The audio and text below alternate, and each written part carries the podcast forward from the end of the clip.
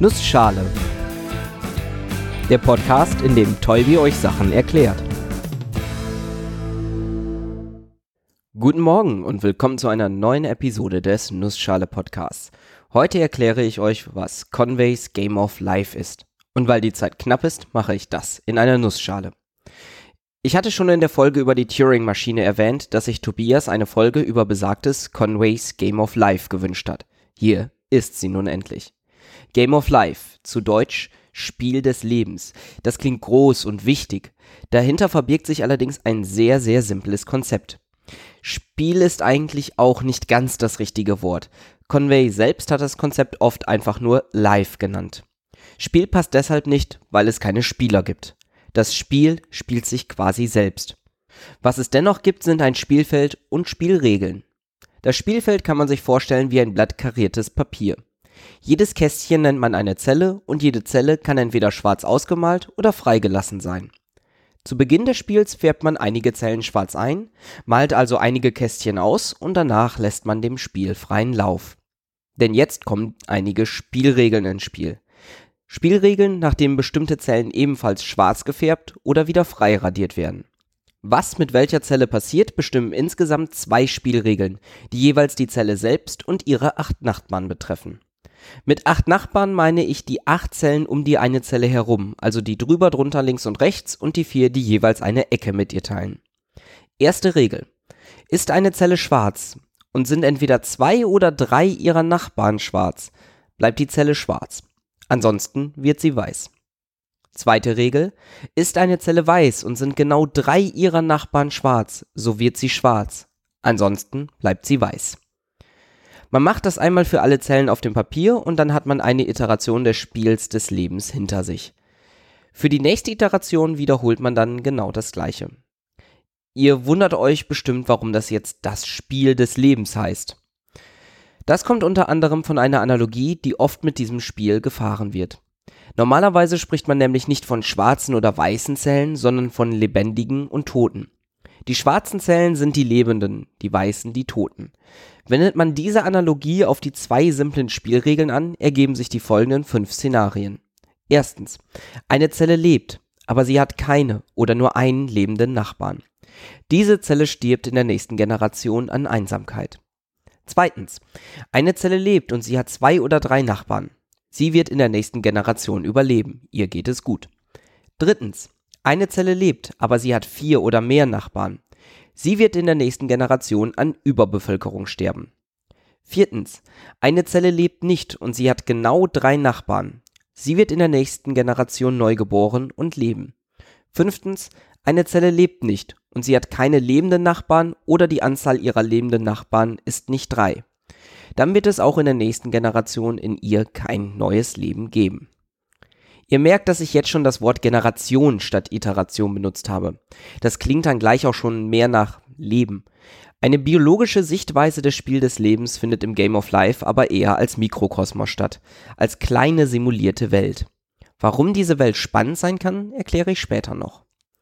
Spannend finde ich noch die Verbindung zum Mathematiker und Urinformatiker von Neumann. Dieser hat schon etliche Jahre vor dem Spiel des Lebens angeblich Leben definiert als ein Etwas, das sich selber reproduzieren und außerdem noch eine Turing-Maschine simulieren kann. John Conway hatte damit erstmal nichts am Hut. Er wollte einfach einen interessanten und unvorhersagbaren Automaten bauen. Zu Automaten gibt's nochmal eine Extra-Folge. Im Prinzip wollte er etwas schaffen, das sehr, sehr simplen Übergangsregeln gehorcht und trotzdem komplexe Strukturen hervorbringen kann. Und was er geschaffen hat, waren die sehr, sehr simplen Regeln für einen zellulären Automaten. Unser Blatt Papier und die Spielregeln. Conways Game of Life. Und ich nehme vorweg, diese simplen Regeln genügen, damit man mit ihnen eine Turing-Maschine nachstellen kann.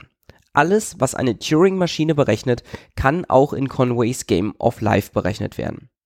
Damit sollte klar sein, dass diese simplen Regeln doch komplexere Strukturen hervorbringen, als man annehmen könnte. Ein paar simple Beispiele, wie so etwas geht. Ihr könnt euch vorstellen, dass viele der Muster, die man auf ein Blatt Papier als Startzustand malen kann, relativ schnell wieder verschwinden, da nur gewisse Zellen, die mit zwei oder drei Nachbarn, den nächsten Iterationsschritt überleben. Die, die überleben, kann man in verschiedene Kategorien einteilen. Am einfachsten kann man sich die gar nicht verändernden Muster vorstellen. Nehme ich zum Beispiel einen 2x2 Kästchen großen Block aus schwarzen Zellen. So ist dieser Block in der nächsten Generation immer noch genauso wie vorher. Jede dieser vier schwarzen Zellen hat genau drei schwarze Nachbarn, überlebt also. Allerdings hat keine der umliegenden Zellen drei lebende Nachbarn. Es werden also auch keine lebenden Zellen geboren. Der Block bleibt ein Block. Von diesen statischen Mustern gibt es etliche. Den Block kann man sich am einfachsten vorstellen, aber ich zeichne euch auf das Episodenbild noch ein, zwei mehr Beispiele. Ich hoffe, ihr habt schon gemerkt, dass es in den Sendungsnotizen zu jeder Episode ein kleines Bild gibt, das einige Sachen, die ich in der Episode erwähne, nochmal zeigt. Wenn ihr es nicht findet, könnt ihr auch direkt auf der Homepage nussschale-podcast.de nachschlagen und gerade für diese Episode kann das definitiv nicht schaden. Nun, die statischen Muster sind langweilig. Spannender sind da schon die oszillierenden.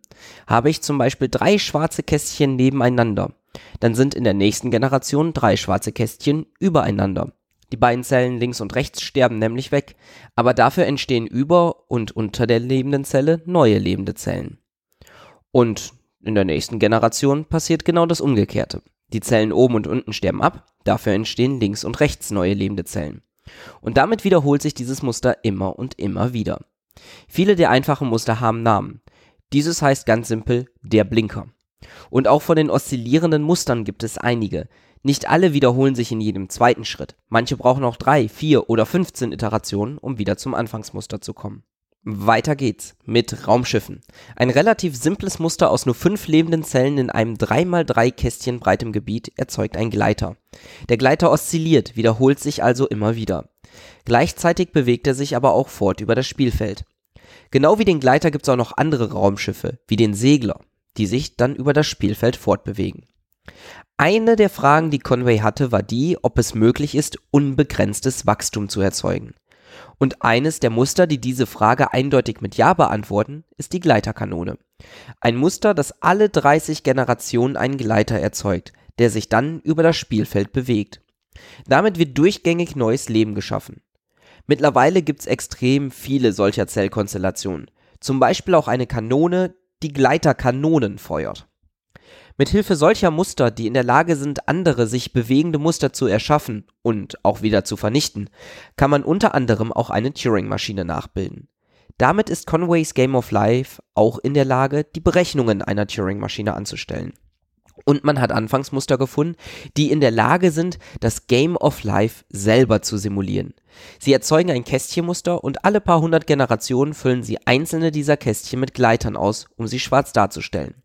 Natürlich gehorchend nach den Spielregeln des Game of Lives. Total verrückt, wie ich finde. Ich habe auch schon ein Game of Life Spielfeld gesehen, das eine Digitaluhr darstellt. Und vieles weitere. Nun, was soll das Ganze?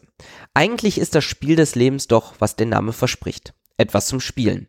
Allerdings gibt es viele interessante Analogien, mit der man das Game of Life unter anderen Gesichtspunkten betrachten kann. Zum Beispiel als biologischen Mikrokosmos, in dem Leben erschaffen und vernichtet wird. Und die Frage, ob sich dieses immer weiter ausbreitet oder irgendwann komplett zugrunde geht und unter welchen Bedingungen beides passiert. Und natürlich als informationstechnisches Spielzeug, mit dem man etwas mehr über Automaten und Rechnermodelle wie die Turing-Maschine lernen kann. Im Prinzip bleibt es ein Spiel, aber ich finde es nichtsdestotrotz extrem beeindruckend, welche Muster und Maschinen aus einem Spiel mit solch einfachen Regeln entstehen können. Ich kann euch nur mal empfehlen, im Internet nach Visualisierung zu suchen und euch anzuschauen, was man damit so alles erzeugen kann. Bis nächste Woche.